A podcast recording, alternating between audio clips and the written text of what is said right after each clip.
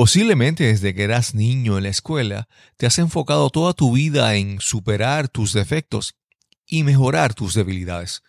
Hoy hablamos sobre cómo enfocarte en tus talentos y fortalezas para alcanzar tus metas en la vida.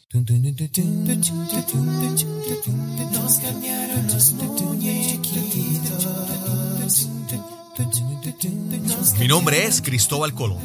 Soy un comunicador, un bloguero, un podcaster. Y eso es, nos cambiaron los muñequitos, porque lo único constante en la vida es el cambio. Saludos, bienvenidos a Nos cambiaron los muñequitos. Hoy te traemos el episodio número 57 y conversamos con el matrimonio compuesto por Ángel L. de Jesús y Eneida Sierra. Ángel es el escritor del libro Brilla, cinco estrategias para pulir tus talentos y transformarlos en super fortalezas. Esperamos que disfrutes esta excelente conversación. Este episodio es traído a ustedes por Podcasting Accomplices. Si quieres aprender a crear tu propio podcast, búscanos en podcastingaccomplices.com. Ángel L. de Jesús y su esposa Eneida Sierra llevan 43 años de casados y sobre 30 años de trabajar juntos. Ángel es natural del barrio Llanos de Aybonito, cercano al cañón de San Cristóbal. Estudió Administración de Empresas con concentración en contabilidad. Trabajó siete años en una compañía internacional enfocada en contabilidad Posteriormente pasó a la Universidad del Sagrado Corazón, donde trabajó por 15 años como decano de administración. Por otro lado, Eneida Sierra nació en el pueblo de Barranquitas. Proviene de una familia de educadores. Su padre era principal escuela y su madre maestra. Incluso una escuela en el pueblo de Toa Baja lleva el nombre de su madre. Tanto ella como su hermana se hicieron educadoras Eneida estudió en la Universidad de Puerto Rico una concentración en biología y matemáticas. Trabajó como maestra en los pueblos de Toalta, Corozal y también trabajó en Bayamón, en la primera escuela bilingüe en Puerto Rico. También trabajó en la Universidad Central de Bayamón. Pero entonces todavía no me ha dicho cómo llegado a recursos humanos, ni al coaching. Vamos ahí. A recursos humanos, precisamente, personas que cogían clases conmigo, pues fueron a, áreas de trabajo y entonces cuando pasaba algo decía, yo conozco una maestra que nos puede ayudar para eso. Ok. Y entonces entré al área de recursos humanos y, y ahí estuve trabajando ayudando al desarrollo del recurso humano dentro del el proceso de enseñanza. Ok, sí, entonces para empresas que, que tenían departamentos de recursos humanos, en la parte de adiestramiento y de, entrenamiento, entonces ahí es que usted, entra en ese, en ese aspecto. Sí, y estuve unos cuantos años trabajando por la farmacéutica, fue el boom de las farmacéuticas en Puerto Rico y ahí estuve en diferentes farmacéuticas y esta farmacéutica le decía a alguien de otra farmacéutica y allá yo iba a dar adiestramiento. Aprender cómo los adultos ya preparados académicamente podían aprender Exacto. lo que iban a enseñar del trabajo dentro de la farmacéutica. Y ahí estuve muchos años trabajando. Algo que ustedes mencionan en el libro es la parte de algo que, me, que leí, que escuché, que leí en su libro, me, me impactó es la parte de que cuando estamos, es la parte de las fortalezas versus las debilidades. Y venimos de un sistema educativo desde que los niños tienen una deficiencia, entonces, ¿qué se enfatiza? En superar esa, esas debilidades, esas deficiencias que los niños llegan, ¿verdad? Pero entonces, en, comenzando el libro de, de Don Ángel, me habla sobre cómo entonces en vez de enfocarnos en nuestras debilidades, nos enfocamos en nuestra, en nuestra fortaleza. Y entonces ahí yo digo, bueno, es, que realmente toda la vida hemos estado enfocándonos en, la, en, las cosas que tenemos malas. Yo, por ejemplo, yo digo, yo es que yo soy desorganizado y no, no organizo muy bien mi, mi, agenda, mi calendario. Entonces siempre me he enfatizado en esa parte, en, en mi debilidad. y entonces me siento mal y me siento incómodo conmigo mismo.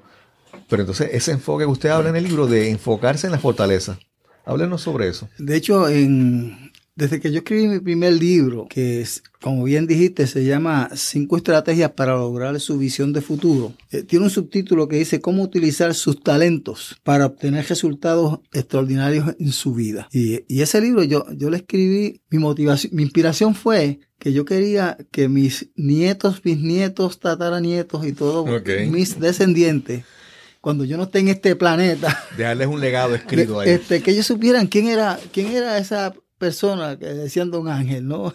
El abuelo, este, porque, porque yo no, no tuve ese beneficio de conocer a mis abuelos. Yo, yo decía, a mí me hubiese gustado conocerlos, cuánto yo he echado de menos eso. Así que yo no quiero que, que mis nietos y bisnietos le pase lo mismo. Entonces yo dije, bueno, vamos a poner en una metodología de pasos, y por eso son las cinco estrategias. Eh, cómo una persona puede avanzar del punto A al punto B. Y claro, el punto B tiene que definirlo la persona.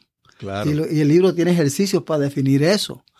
Eh, pero en ese, en ese proceso, lo, primerísimo es que la, persona se conozca a sí mismo. Sí. Y algo importante, del punto A al punto B, pero sabes bien cuál es el punto B. Ajá. Porque si no lo sabes, ¿a dónde vas a llegar? Exacto, exacto. Y, de hecho, el, último libro, Brilla, eh, la primera parte, antes de entrar a la estrategia, es precisamente ayudar al lector a que defina ese punto B, a donde quiere llegar, su destino, porque es algo que, que yo digo, andamos en una trotadora de la vida a una velocidad que no, nos, no hacemos pausa para pensar en, más allá del, de inmediato. Claro, claro. A veces ese punto B que estamos hablando, muchas veces nosotros creemos que sabemos porque no porque lo definimos nosotros mismos, es porque es como que automático.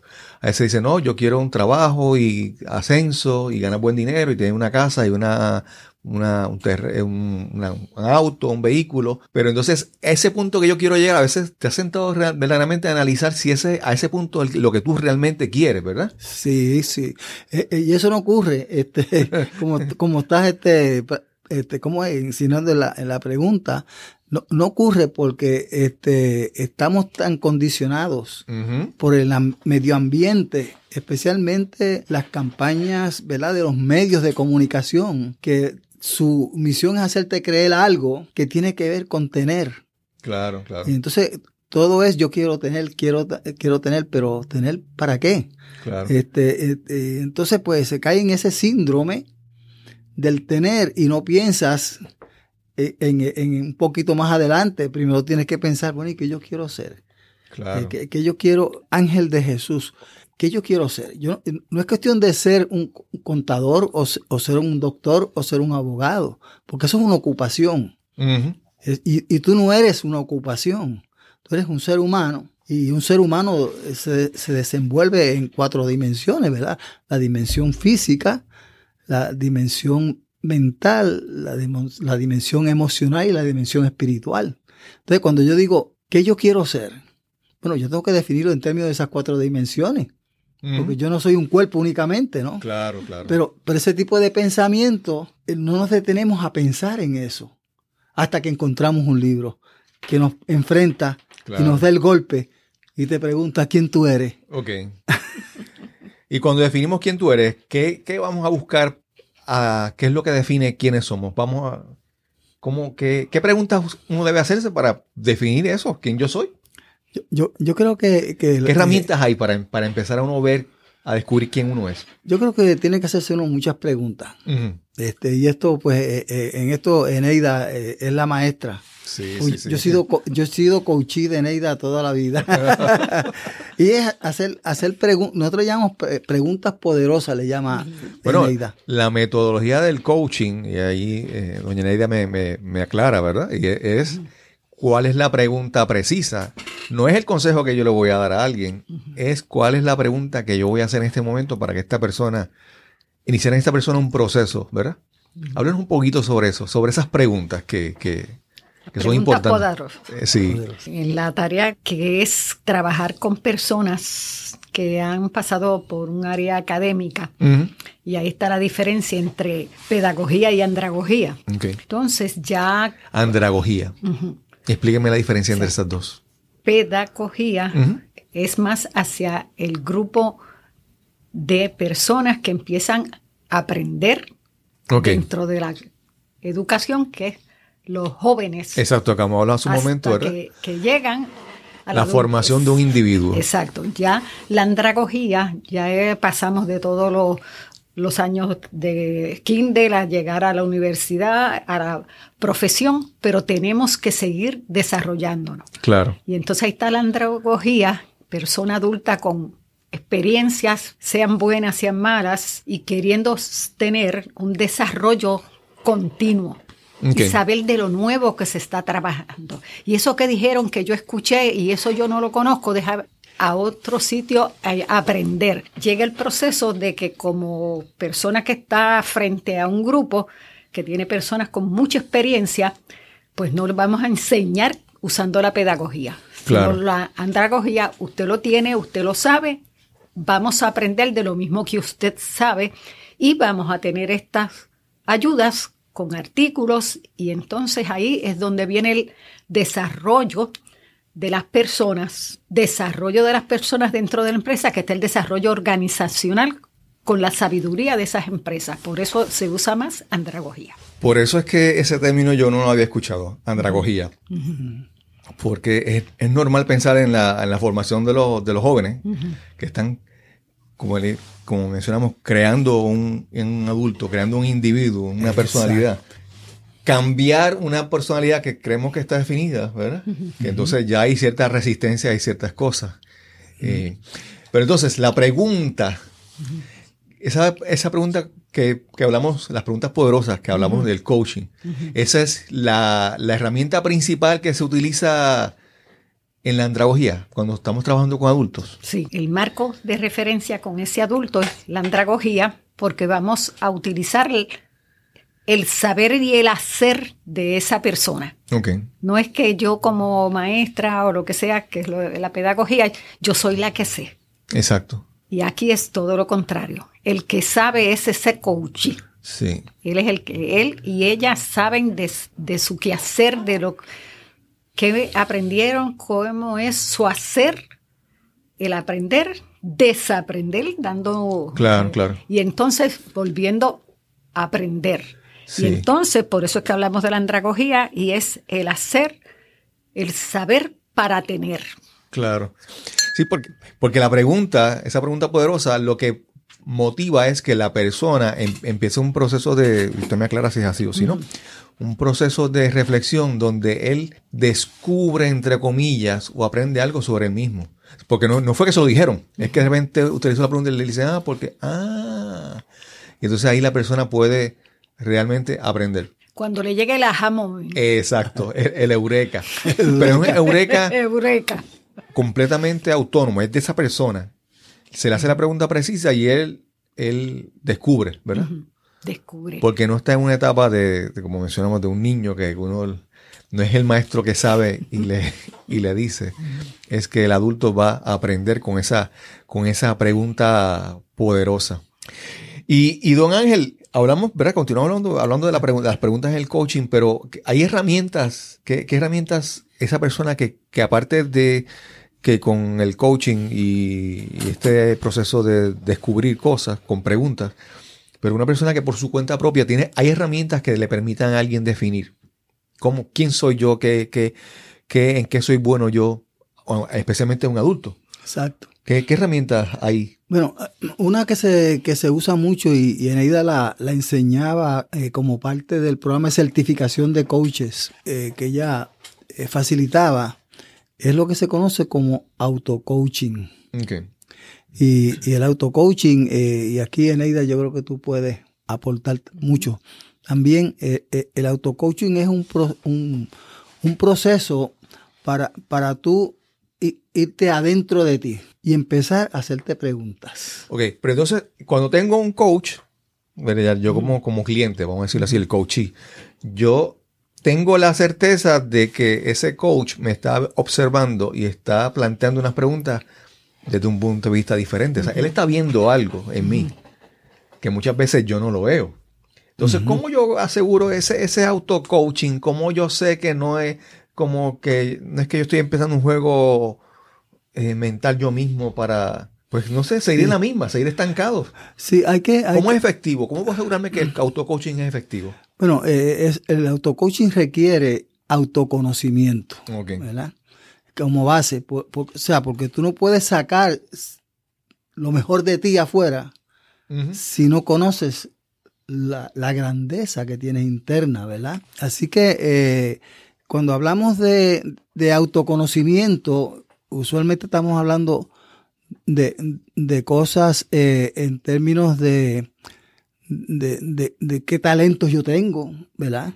Qué, qué fortalezas yo tengo. Y, tú tienes también que pensar entonces en qué focalizas. Hablábamos ahorita, que, que, es la parte que tú dices, bueno, yo tengo que focalizar en mis fortalezas o voy a focalizar en mis debilidades. Entonces, ¿qué pasa? Como bien dijiste al principio, yo, yo vengo con una programación, ¿verdad? Como eh, he sido formado desde pequeño por, por mis padres, por personas de autoridad, eh, el ministro, el pastor, el sacerdote, en la escuela, de todas partes. Yo estoy recibiendo información como una, como una esponja pero dentro de esa información que estoy recibiendo y esa programación me están focalizando mucho las debilidades. Yo siempre hago el cuento cuando yo iba con las notas a mi casa, llevaba cuatro A y una D. Entonces, ¿tú crees que veían las cuatro A? No, a, mí me pasaba que ¿Eh? con la B, no con D, con B. Ahí exacto, con B. Eso no es suficiente. Sí, sí.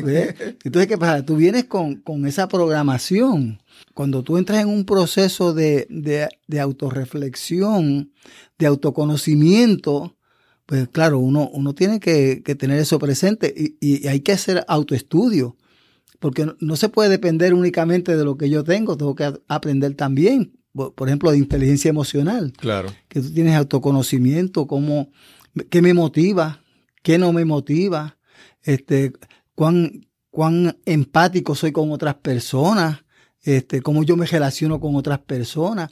Y claro, para esto hay este, instrumentos que se consiguen en el Internet. Por ejemplo, fortaleza. Yo conocer mis fortalezas. Yo puedo usar un instrumento que, que, es para eso. O sea, eh, cualquiera puede entrar al, internet, a, Doctor Google, ¿verdad? Y poner ahí, pues yo quiero diagnóstico de fortaleza.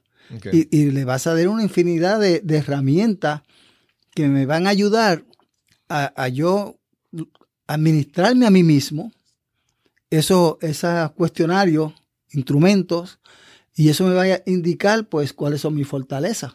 Claro, claro. Así que hablando de herramientas, pues los instrumentos de, diagnóstico, de fortalezas, este, de inteligencia emocional, para todo eso hay instrumentos. Claro, claro. Así que todas esas herramientas yo las puedo conseguir, o sea, ¿Qué, estilo de comportamiento son los que, los que son dominantes en mí? Exacto.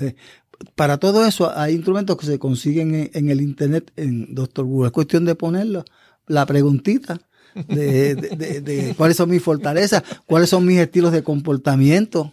¿Verdad? Y, entonces te va a dar una información. Ahora, esa información, el Internet tiene mucha información, pero tú, tú tienes que hacer el proceso de, de, tú analizarla con respecto a ti y llegar a, tu, a tus propias conclusiones. ¿Qué, ¿Qué, pasa? Es un proceso de aprendizaje. Cuando haces ese análisis, estás aprendiendo, pero estás aprendiendo sobre ti.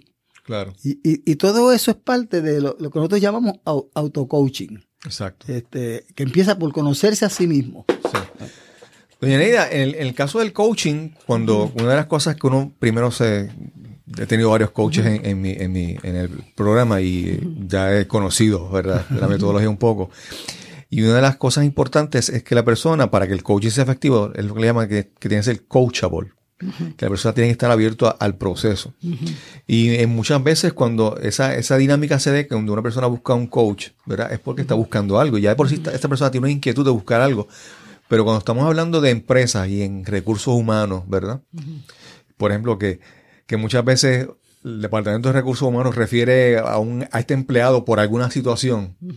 Y no, esas personas no necesariamente están en las de. están receptivos a, a, recibir esa ayuda. ¿Cómo, ¿Cómo, en su experiencia de tanto tiempo con, con compañías de recursos humanos, cómo se trabaja cuando las personas que no están receptivas a iniciar un, cambio o, una o no un cambio, sino simplemente una evaluación, una, una observación, un auto. ¿Cómo, cómo, ¿Cómo bregamos con esas personas que no están receptivas a eso? Y vienen cuando se le han dicho, te vamos a poner un coach. Sí, estas son las personas que las mandan un adiestramiento y están allí uh, de mal humor porque no quieren estar ahí, porque no quieren, están casi obligados. Entonces, esa es otra dinámica. ¿Cómo, ¿Cómo se trabaja en ese caso? Pues cuando envían a alguien a un proceso de coaching, hablamos, ok, con los líderes o lo que fuera de esa persona, pero la conversación real es con el futuro coaching. Y una de las cosas que hablamos es de fortalezas. Ok. ¿Qué es lo que quieres hacer? ¿A dónde quieres llegar? Y tus fortalezas, ¿cuáles son? Y ahí hablamos, pues mira, yo quiero hacer esto y esto y esto. Lo que pasa es que esta gente le, ahí en mi trabajo este, no saben nada, no saben nada. Y entonces pues empiezan a hablar y pues mira, para poder trabajar con lo que tú quieres o tu empresa quiere, el que viene individual, pues hablamos con él, pero el que viene, eh, que a su, su, jefe le dijo que viniera, decía, ¿cuáles son tus fortalezas? Y la persona se te queda mudo porque espera que uno le diga lo malo que está. Claro. Entonces, le damos la oportunidad de que haga eh, su instrumento de fortalezas y la razón de eso es vamos a trabajar con tus fortalezas para tu agenda. Ok. Entonces ya le estamos diciendo, tú tienes una agenda, cuál es lo que tú quieres lograr en la agenda y con qué fortaleza las vas a trabajar. Y esa agenda con el propósito del crecimiento de esa persona. Independientemente de donde esté. Donde esté, no importa dónde esté. Pero es que la persona cuando llegue de donde coach, al coach, no piense que es que está tan mal que me han mandado un coach. Entonces la gente piensa el coach de deportes, ¿ves? lo hiciste mal y lo hiciste esto y lo sí, Sí, perdón a los coaches de otros escenarios, pero madre de unos cuantos hijos y abuela de unos cuantos nietos, yo sé cómo es en el parque. Claro, claro. Y eso yo lo he vivido. Hasta los, los únicos que no están, los bisnietos todavía no han llegado al parque, pero cuando lleguen allá estoy. Ya mismito. Entonces, al hablarle de fortalezas y darle una dirección electrónica o lo que sea, o busca lo que tú sabes más que yo de buscar eso, le digo yo siempre. Claro. Y entonces, nuestra próxima reunión va a traerme tus fortalezas. Sí. Y entonces, eso cambia el escenario. Es lo bueno que tú tienes, es descubrirlo. Exacto. Sí, sí. Hay algo que, que Del Carnegie dice, ¿verdad? Que es que cuando tú quieres acercarte con alguien, es ¿Qué es lo que a esa persona le interesa hablar? Principalmente del mismo, ¿verdad? De sí mismo. o una madre, ¿qué es lo más que le encanta a una madre? Hablar de sus hijos, de hablar de la cercanía, de los cercanos. Eh, hace muchos años yo tuve la, la, la, dicha de que un libro llegó a mis manos, eh, así por, por casualidad, que, y ese libro fue el inicio de un cambio en mi vida, y el libro era You'll See It When You Believe It. Ese es de Wayne Dyer. De Wayne Dyer. Y él decía, eh, el, refrán dice ver para creer, pues dice, no, no, no, cuando tú lo creas, tú lo vas a ver. Y no sé si fue en ese mismo libro o en algún otro libro cercano que yo descubrí algo muy importante, que yo creo que estamos hablando, caemos ahí en lo mismo con lo del coaching, es la parte de que él decía también, do what you love. o, sea, ama, o sea, haz lo que tú amas. Pero mientras tanto, en lo que encuentras eso, love what you do. O sea, tienes que, primero, tú quieres hacer lo que tú te gusta hacer. No siempre es así. Mientras tanto, en lo que encuentras qué es lo que te gusta hacer, qué es lo que amas realmente hacer, aprende a amar lo que hace. Entonces ese es el caso que estamos aquí hablando, ¿verdad? De que cuando usted, esta persona está incómoda en su trabajo, quejándose de muchas cosas, ese es empezar a cómo tú buscas tus fortalezas para que en lo que tú encuentras lo que realmente tú te apasiona, aprende a disfrutar lo que estás haciendo con tu fortaleza, ¿verdad? Exacto, exacto. Y eso es que también las personas están, acostumbradas a, siempre tener, a veces como muchas personas, pero no voy a decir eh, no voy a generalizar, pero tienen este deseo de, siempre estar buscando responsabilizar a alguien y verse víctima. Y siempre es alguien que, o, es, mi, es mi supervisor que es malo, o es que es mi trabajo. Y cuando uno empieza a enfocarse entonces en la fortaleza, uno empieza a transformar, ¿verdad? Esa, esa forma de, de, ver la vida, de que no es, es allá afuera, soy yo lo que puedo hacer. Hábleme un poquito más sobre, sobre, esa, sobre experiencias con eso. Por ejemplo, si en una empresa piden que ayudemos, lo primero que es preguntarle a las personas, los empleados, los líderes que van a trabajar es cuáles son sus fortalezas. La gente se queda así, mira uno, esto y lo otro. Unas personas dicen unas cosas, anotamos, pero sí le pedimos que tomen el instrumento de fortalezas. Después de toda esa explicación y la conversación, en la misma empresa, en las puertas de las oficinas, la gente pone su fortaleza. Okay. Las escriben. O sea, lo, que me salió en ese instrumento que trabajé, lo ponen. Entonces, Son recordatorios que lo vas a ver siempre. Siempre. Cuando van a abrir por la mañana la, la puerta, ahí están tus fortalezas. Y ahí ayudamos a las personas a quitarse ese elemento de que cuando le ponen una nota para verlo, pasa por mi oficina. Entonces la persona dice, otra vez, ¿y para qué? Estás escuchando Nos cambiaron los muñequitos. Este es el episodio número 57 y conversamos con Ángel de Jesús y Eneida Sierra. Esa es la, las creencias limitantes y cuando, y cuando e, e, es, cuando uno escucha algo, como uno hace una historia. Por ejemplo, ven a la oficina que tengo que hablar contigo ya, ya, empieza la mente a trabajar. Eh, eh, esas creencias limitantes, esas ideas, mira, eso es que te van a votar, eso es que hiciste algo mal, a quién le, a quién le faltaste respeto y viene el regaño. Sí, sí, sí. y, de, y de hecho, cuando, este, por, ejemplo, tenemos dos tipos de, de experiencia, ¿verdad? De, coaches que son enviados a coaching. Esos son los más difíciles para trabajar, por lo que nadie ha explicado, porque esa persona viene ya predispuesta. Claro. Por experiencias pasadas en la misma organización, que cada vez que lo llaman para hablar de, su desempeño por alguna razón, la, la, mente viene a millón de que aquí algo malo va a pasar, ¿no? Y hay organizaciones que tienen lo que le llaman los famosos, los PAE, de programa de ayuda al empleado, pero cuando yo recuerdo que te dicen, no, a él lo enviaron al PAE. Eso es como un estigma. Sí, es un estigma. y, también hemos escuchado organizaciones que lo mandaron a coaching.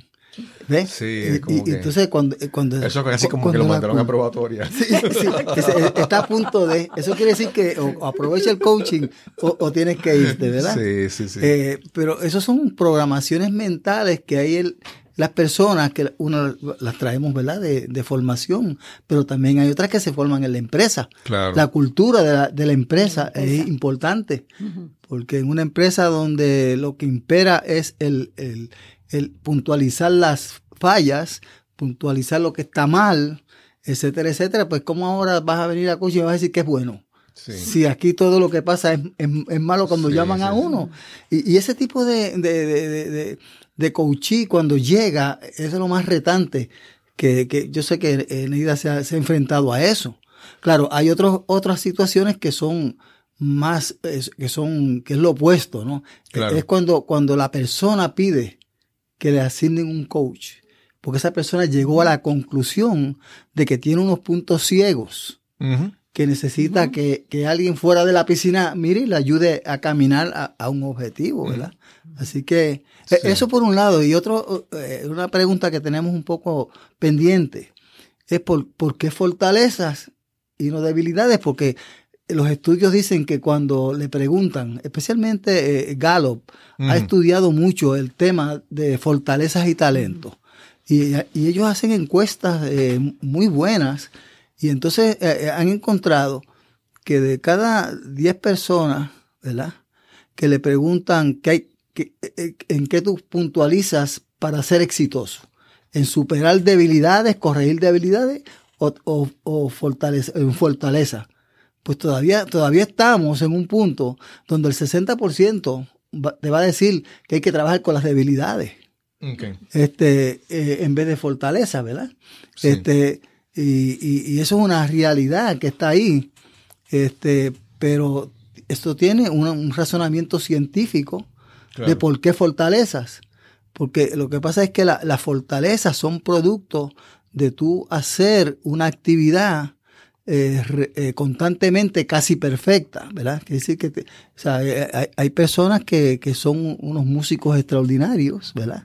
Este, porque, porque tienen la, vamos a decir, los circuitos neuronales, de las neuras están configuradas de forma tal que a medida que sigue practicando el instrumento, esas neuronas se van fortaleciendo y fortaleciendo y fortaleciendo. Entonces hay, hay unas que, se van a ir a quedar atrás si no las practicas, que bueno, pues ahí es que están las debilidades.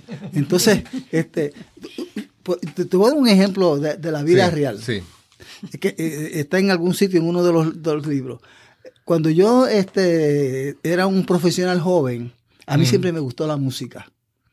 Este, me gustó estar en, los sitios donde se canta y todo ese tipo de cosas. Entonces, pues a mí se me ocurrió que yo quería aprender a tocar guitarra. ¿Eh? Ah, yo escuché, yo leí eso. Pues, entonces, pues. Pero la audiencia no, pues, continúe con la historia. entonces, ¿qué pasa? Pues yo me matriculé en el mejor maestro de música de Bayamón, era, Mario Charón, yo recuerdo. Y, y, yo llevaba ya como seis o siete meses y el libro, el libro era muy bueno porque te ponía la, canción, la letra, y te ponía donde tú ponías los dedos. Exacto. y, por eso yo me aprendí el libro. O sea, yo me imagino que los vecinos míos dirían, oye, ese muchacho aprendió a tocar guitarra. Sí, pero no me quitaras el libro porque y me pidieron la canción porque no iba a poder. me entusiasmé tanto que entonces invito a mi hijo mayor y fuimos a la clase. mi hijo en dos meses soltó el libro y, siguió tocando la guitarra, cosa que yo nunca pude hacer. ¿Pero por qué es? Tú tocabas por el libro. Porque yo tocaba nada más que por el libro, pero es por una cosa, eh, eh, ¿verdad? Que lo que acabo de explicar de las neuronas. Claro, claro. Mi hijo tenía el talento natural, ¿verdad? Del oído, que lo que llaman el oído de la música. Sí, sí. Este, y yo no tenía eso. Hay, personas que tienen la, que dominan, que pueden aprender el idioma fácilmente y hay gente que no. no exactamente. y, Matemática, hay gente que sí y otro. Yo podría haber estado dos años, cinco años insistiendo en aprender a tocar guitarra, pero no iba a llegar. Claro, claro. Entonces, ¿en qué, en qué debo yo enfocar? ¿En debilidades, fortaleza? Pues yo tengo que enfocar en fortaleza. La guitarra no era. claro, claro. Pero esto es esto es una conversación, esto no es un, esto no es, ¿verdad? Esto no es como una clase de una conferencia, esto es una conversación y, ¿verdad? Buscamos eh, eh, auscultar cómo pensamos y retarnos en esta conversación. Esta semana yo vi un, quiero, quiero hablar, ¿verdad? Esto de las fortalezas y las debilidades, quiero poner un punto. Esta semana yo vi un reportaje en un programa de televisión donde hablaban sobre los, los boxeadores puertorriqueños. Y muchos campeones mundiales que, que tienen, estamos hablando del talento. Sí, señor y gente que amaba lo que, quería, gente que son boxeadores, que campeones y, si le dicen, y si, si volvieran a ser, volverían a ser boxeadores. Pero gran parte de ellos son muy pocos los casos de estos boxeadores que todo era el, deporte y todo eso, pero la, parte financiera y la parte de su vida son un desastre. Y están en la quiebra, están, no tienen ni ahorros, ni una pensión. Entonces, en ese programa hablaban sobre, ¿verdad? sobre los talentos de esos boxeadores, pero también sus debilidades. Entonces, ¿hasta qué punto? Y es lo que quiero hablar. ¿Hasta qué punto yo enfatizo mis fortalezas, pero en algún momento tengo que enfocarme también en esas debilidades? ¿Cómo? cómo? Porque es el caso de, de los boxeadores que llegaron al, al pico de su condición atlética, su físico, pero de repente descuidaron unas cosas, unas debilidades que, a largo plazo las pagaron. ¿Cómo, cómo, hasta, ¿Hasta dónde? ¿Hasta dónde la fortaleza y, y cómo puedo incorporar mis debilidades? Eso, ¿verdad? Ahí vamos a entrar a esa discusión. Eh, de hecho, en la literatura hay un gran debate sobre eso. Sí. Este, y hay quien refuta lo de las fortalezas, precisamente lo que acabas de mencionar. Para mí, la autoridad máxima en esto de desarrollo de talento y conversión de fortaleza es la gente de Gallup. Okay. Eh, Jim Clifton y, el otro Marcus Buckingham, han hecho muchas investigaciones sobre el tema. Ellos dicen, enfocar en fortalezas no quiere decir que tú descuides una debilidad que sea importante. Exacto. Eh, y porque si tú tienes una debilidad tan eh, importante que no atiendes, arruinas la fortaleza. Ok. Entonces. Eh, y ese es el caso de los boxeadores, estamos hablando. Sí, exacto, porque se concentran en, lo que es natural en ellos, lo siguen practicando y practicando, eso se convierte en una fortaleza. exacto, que es natural combinado con todo el entrenamiento y la disciplina de tantos años. Exacto, exacto. Pero puede haber una, una, una debilidad que arruine, ¿verdad? A, a, a, la, a, la, fortaleza de la, persona. Eh, un, ejemplo real que, real que yo viví en un, dándole eh, mentoría a un equipo ejecutivo. Eh, había un miembro del equipo, un joven ingeniero que en su campo técnico era, ese muchacho era, espectacular. Presentaba unos informes, unos análisis, tú veías que ese individuo tenía un dominio técnico increíble. Pero ¿qué pasa? En lo que respectaba al manejo humano, a las relaciones humanas, a eso. esa persona era cero. Yo, yo no sé cómo él no se, yo decía, pero cómo no se da cuenta que lo que está diciendo está hiriendo a estas personas. A eso, a eso, a eso que diga. Entonces, pues, ¿qué pasa? Eh, eh, en ese caso, eh, de hecho, yo le di a él este, un poco de mentoría a él solo, ¿verdad? Y yo decía, pero tú no te das cuenta de esto. Sencillamente no tenía esa, esa, ese talento en, esa área. Pero no tener un talento no quiere decir que tú no lo desarrolles, una debilidad en ese caso. Estaba arruinando su fortaleza. de hecho, perdió el puesto en un grupo ejecutivo, perdió el puesto porque no atendió una debilidad grasa. Sí, es que yo creo que ahí en ese caso es la persona que descubre la fortaleza, la domina y se siente tan cómodo ahí que se, se, pone como una gringola. Exactamente. Todos hemos visto, yo he visto casos así de personas que son brillantes, pero en el aspecto personal son unos irrespetuosos, unos... Sí eh, antipáticos, por no decir otras palabras, porque no tienen esa habilidad y no les interesa. O sea, que tú no tienes que también enfocarte en la fortaleza, pero tú tienes que de vez en cuando mirar para el lado y saber sí. que... Sí. de, hecho, la gente de Gallup dice que cuando esa situación está presente con una debilidad tan fuerte, el, foco tiene que ser corregir o amenguar menguar esa debilidad para que sus fortalezas entonces puedan brillar. Claro. y una pregunta que puedes decirle a esa persona lo que Ángel está describiendo. Y cuando la persona le dice esto es lo que pasa, eso es que lo que quiere decir es que ellos no me entienden, es que ellos no saben, es que ellos no esto y no esto. Entonces, como coach, lo más neutral, ¿verdad? Bien neutral me dijiste, como ya cogió el, proceso de la fortaleza, me dijiste A, B, C, D, que era tu fortaleza. ¿Con cuál de tus fortalezas vamos a trabajar esto? Estos vamos a trabajarlo, lo vamos a poder hacer. O sea, porque al uno decirle, ¿con cuál de tus fortalezas vamos a trabajar esto? En otras palabras, tú tienes con qué trabajar esto. Ok haciéndole, creándole la el escenario de conciencia. Y yo digo que llegue el aha moment. Exacto. Ah, sí, yo esto y esto. Y lo descubre el mismo. Y lo descubren. Con ese aha moment, pues entonces la persona baja la pared que se puso al frente para cuidarse y entonces podemos trabajar basado en la fortaleza cuando ese coach sabe que no se le va a decir, bueno, es que tú esto, esto y esto, sino eh, de lo que hablamos en la reunión anterior.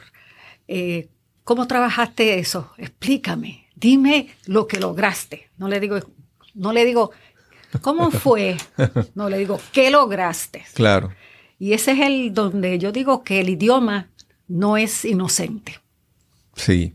Cuando estamos hablando, pues como yo le hablo de cómo lo manejaste, con qué fortaleza, cuéntame lo que lo quiero saber, pues ya la persona se siente más cómodo. Claro. Y entonces, eh, como decía Ángel ahorita, cuando eh, el hijo de nosotros, pues aprendió a tocar rapidito. Y, el papá se frustró y, y, dejó la, guitarra en una casa de empeño. Sí, sí, exactamente.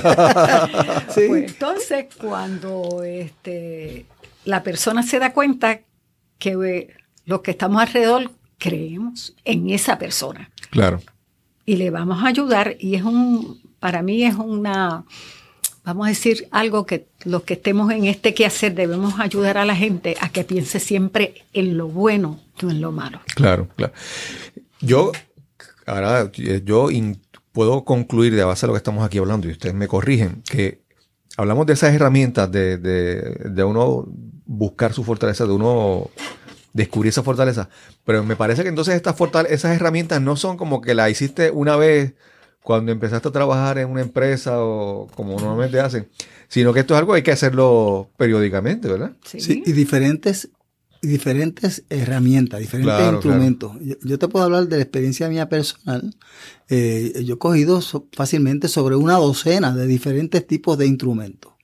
Este, desde instrumentos para identificar cuáles son mis patrones de comportamiento, ¿verdad? Porque hay diferentes estilos. Este, hay unos estilos que de, comportamiento que, que, atropellan la gente o lo hacen sentir mal. Bueno, pues yo tengo que saber si estoy haciendo eso y a lo mejor yo no estoy consciente. Los instrumentos me ayudan a eso, me, enfrentan. Este, y yo pues digo, oye, no me veía así. Y es posible que hay personas que están en una posición, en una, en una empresa, y, sus fortalezas le ayudan y de repente los mueven a otro lugar y esas fortalezas ya no son, se vuelven debilidades. Sí, muy cierto. Porque eso, ¿verdad? Eso, eso es posible. Eso, eso es posible y de hecho eh, nuestra experiencia y estudios indican que la mayor parte de las personas están haciendo trabajo, tareas donde no se usan la fortaleza.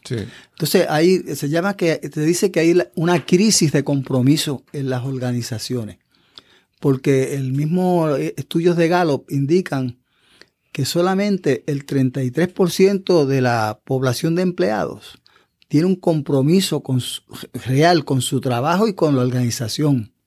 Solamente 33 de cada 100. Imagínate tú, todo el resto de gente en una organización que hacen el trabajo quizás porque tengo que llevar un sueldo a mi casa, un ingreso, pero no, es algo que no, que no amo hacer, no, tengo pasión. La ventaja de tú trabajar con las fortalezas de uno haciendo tareas, ¿verdad? Del trabajo, donde está, hay fortaleza, es que este, eso me da a mí pasión. Porque la, cuando yo uso mis fortalezas, eh, la mayor parte del tiempo tengo automotivación. Yo, déjeme preguntarle aquí, añadirle, y, ¿verdad? Eso, me parece, hablamos al principio del punto B, de donde yo quiero llegar. A veces podemos, yo puedo saber el, punto B que al que yo quiero llegar como individuo, como empleado, pero hay, hay veces que también pasa que una empresa no hace claro a sus empleados cuál es el punto B a que la empresa quiere llegar. Entonces, si mi punto B no, no está cerca ni alineado con el punto B de la empresa, no. Entonces es bien importante también esa, Sí, señor. Esos son factores organizacionales que no ayudan al empleado. Por, eso fue que yo escribí mi, segundo libro. sí, uno a las empresas y otro al individuo, porque yo decía, bueno, con los libros que yo le estoy dando una metodología para que esa gente eh, desarrolle sus talentos, los conviertan en superfortalezas, yo hablo. Este, y esas personas están, se desarrollan, hacen alto estudio, asumen responsabilidad, pero después caen en manos de un gerente o un ejecutivo que, no propicia que use su fortaleza. Claro, claro. Entonces, ¿qué pasa? Yo, yo le digo a, la gente en los talleres, es importante que tenga definida bien su, yo le llamo la meta audaz. O sea, esa meta que tú quieres lograr para llegar al, que es el punto B, ¿verdad? Pero luego haz un análisis. A ver, ¿cuáles son las tareas críticas? Nosotros las llamamos las tareas 80-20 que se necesitan para yo llegar allá. Para yo asegurarme que soy efectivo, que estoy invirtiendo mi tiempo. explíqueme. Ah, sí, porque eh, eh, Eso es eh, la teoría, se llama la teoría de Pareto, que es un científico, ¿verdad? economista, que hace 800 años estableció que cuando hacemos este, cualquier tipo de actividad, el, solamente el, el 20% de las actividades producen el 80% del resultado. Exacto. ¿verdad? Entonces, ¿qué pasa? Yo puedo estar haciendo una cantidad enorme. Sí, esas son, esas son las, esas son las que realmente hacen crecimiento y progreso. Exacto. no es el apagafuego de todos los días. Exactamente. Y, tú sabes, y eso uno tiene que estarse continuamente, eh, yo, mismo, eh, haciéndome la pregunta, ¿esto que estoy haciendo? ¿Contribuye a mi meta o no contribuye? Porque si no contribuye no tiene valor y para qué la voy a hacer. Estoy perdiendo tiempo, ¿verdad? hay algunas cosas que hay que hacerlas, pero, pero, pero las prioritarias son esas, esas 80-20. Entonces, pues la segunda pregunta es, ok, de esas actividades 20 eh, para 80, de esas que son cruciales, ¿qué fortaleza, como decía Neida, qué fortaleza yo estoy usando ahí? ¿O es que no, o es que no estoy usando ninguna? Porque si no estoy, si es que no tengo la fortaleza y no la estoy usando, estoy en problema. no voy a llegar al punto B. Claro. bueno, don Ángel y doña Eneida, eh, lo que yo he visto, ustedes llevan esta trayectoria, pero ustedes no están trabajando ya con empresas con recursos humanos o cómo están, qué están haciendo eh, profesionalmente. Sí, profesionalmente nosotros hemos cambiado nuestro rol. Cambiamos los muñequitos. Sí, sí, sí. sí Cambiamos los muñequitos. Sí. Sí, él y yo, eh, eh, al jubilarnos, decidimos tener como primer proyecto nosotros mismos. Claro. Que es crecimiento espiritual, crecimiento emocional, eh, o sea, dedicarnos a nosotros. Por eso que nuestro hobby es caminar. Caminamos muchísimo. Pero aparte de eso, decidimos que íbamos a hacer mentoría y coaching. Okay. hace coaching y yo hago mentoría, porque eh, eh, eh, hay que, como en un matrimonio, hay que usar bien los talentos. Sí, exacto. Es? exacto 80-20. Así que hacemos mentoría y hacemos coaching. O sea, ustedes trabajan ya no con organizaciones, sino trabajan con individuos con individuos, bueno, con organizaciones una que otra. Sí, ok. Eh, ahora estamos buscando, estamos eh, trabajando eh, para hacer un proyecto en una universidad de voluntariado. Sí, pero más educativo para, Sí, sí, es nuestra contribución porque en las universidades hay estudiantes, especialmente los que están próximos a entrar a la fuerza laboral, Este, que tienen mucho talento, pero no están conscientes que lo tienen. Sí. al mismo tiempo, hay gerenciales los grupos gerenciales que necesitan aprender a desarrollar el talento de su gente. Así que ese es el otro proyecto. Es que ah, yo lo que he visto en toda mi vida es que la gente, la gente, mucha gente, no voy a decir, no voy a generalizar, mucha gente ansía ser jefes, pero no ser líderes. Porque, porque piensan que jefe es el título, pero realmente el trabajo, el, el espíritu detrás de todo es ser líder.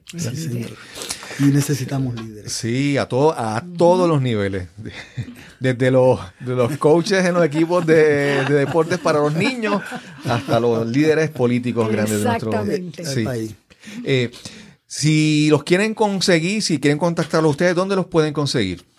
Bueno, nos pueden eh, escribir a, un email que es, es fácil de recordar.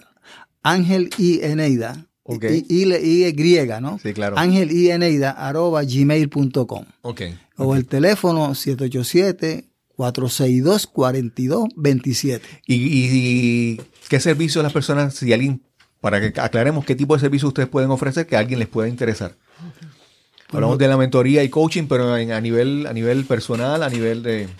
Un ejemplo, eh, tenemos una persona que le damos mentoría, es una persona de negocios y quiere mover su negocio, ¿verdad? Del punto A al, punto, B. Entonces, como nosotros tenemos experiencia, ¿verdad? Desarrollando negocios, pues en mi caso yo hago mentoría. Eh, en ella hace coaching, porque la idea es que ese empresario o empresaria maximice su experiencia, sus conocimientos, su fortaleza, en otras palabras, que las maximice. Pero donde no tenga conocimiento, nosotros la aportamos porque hemos vivido esa experiencia muchas veces. Claro, claro. Así que ese es el tipo de servicio que nosotros hacemos, ayudar a la gente a, a levantar vuelo y volar alto. Sí, sí, sí, sí.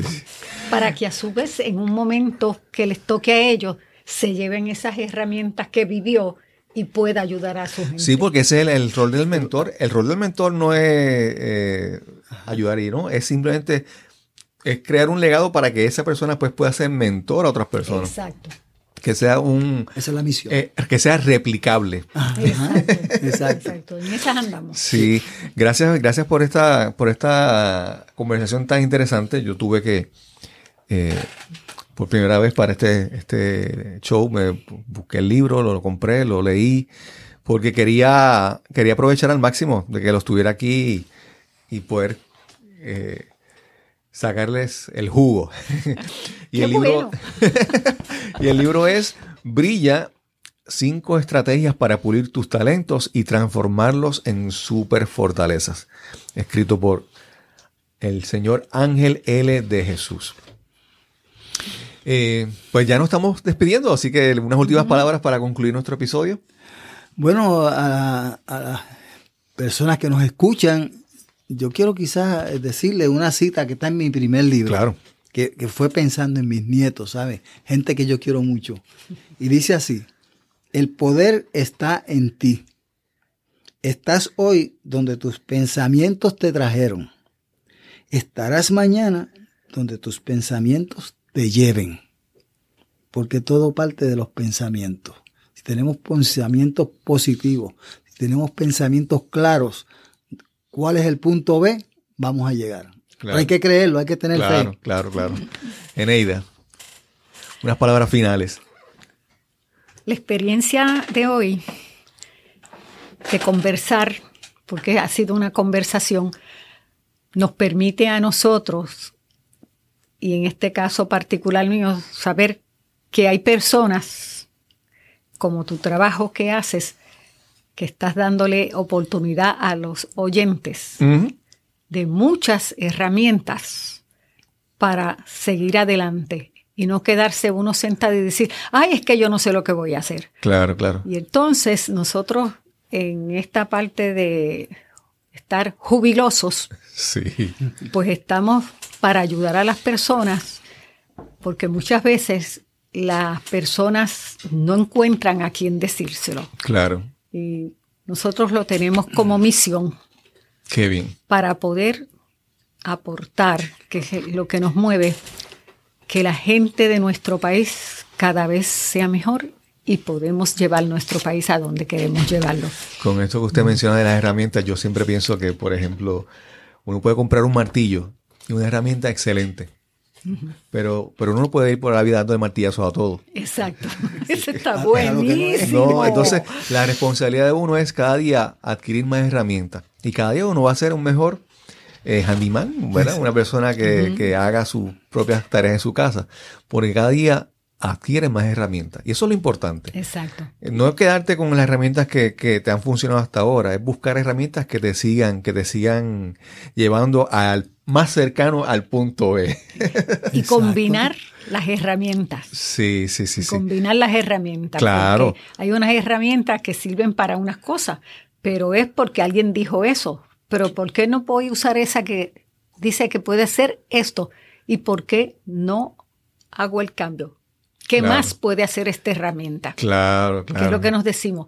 ¿Qué más yo puedo hacer de lo que he hecho hasta aquí y lo que qué más yo puedo hacer? Sí, sí, Porque sí. la gente cree, y en el caso este de uno dejar de, el trabajo formal, sí. pues entonces ah, me retiro. Y dije, no, muchacho, retirarme jamás. no, esa palabra no, esa no, no. no está dentro de mi diccionario. A decir, pues tengo una pensión, vamos a decir así, por favor, pero ni, retiro ni... Mire, en, ayer eh, me encontré en las redes sociales un, pensamiento, creo que es de, este artista y artista marcial y actor, ¿verdad? Eh, la leyenda que murió muy joven, Bruce Lee. Y él decía, eh, para lograr lo que quieres tienes que soportar dolor, angustia y vencer al adversario más grande que existe, tu mente. Súper. Súper, me encanta. la si quiero tú, Si tú le prestas atención a las creencias limitantes, vas a estar en una pelea constante en tu vida contra ti, contra el resto del mundo. Excelente. Pero si buscas, eh, buscas las creencias que, eh, las preguntas poderosas. Las preguntas poderosas. Entonces tu mente va a ser tu, tu aliado y no vas a encontrar no vas a tener que estar peleando todo el tiempo con, todo el mundo. aliado, la mente como aliado es crucial. Espero que todos hayan disfrutado de esta excelente conversación que tuvimos hoy y nos encontraremos en el próximo episodio de Nos cambiaron los muñequitos. Hasta la próxima. Hoy tuvimos la oportunidad de compartir mucho conocimiento, pero también muchos años de experiencia vividos por el matrimonio de Ángel L. de Jesús y Eneida Sierra. Gracias a ellos por compartir todo su conocimiento, toda su, su experiencia aquí en Nos Cambiaron los Muñequitos. Solo me resta invitarles a que visiten la página cristobalcolón.net diagonal háblame. cristobalcolón.net diagonal háblame. Y ahí encontrarás una corta encuesta para que nos dejes información sobre qué te agrada o qué no te agrada de este podcast y qué deseas escuchar en el futuro. Agradeceré enormemente que nos dejes tu información tus opiniones, tus comentarios. Y sin más que añadir, nos encontraremos entonces en el próximo episodio de Nos cambiaron los muñequitos. Hasta la próxima.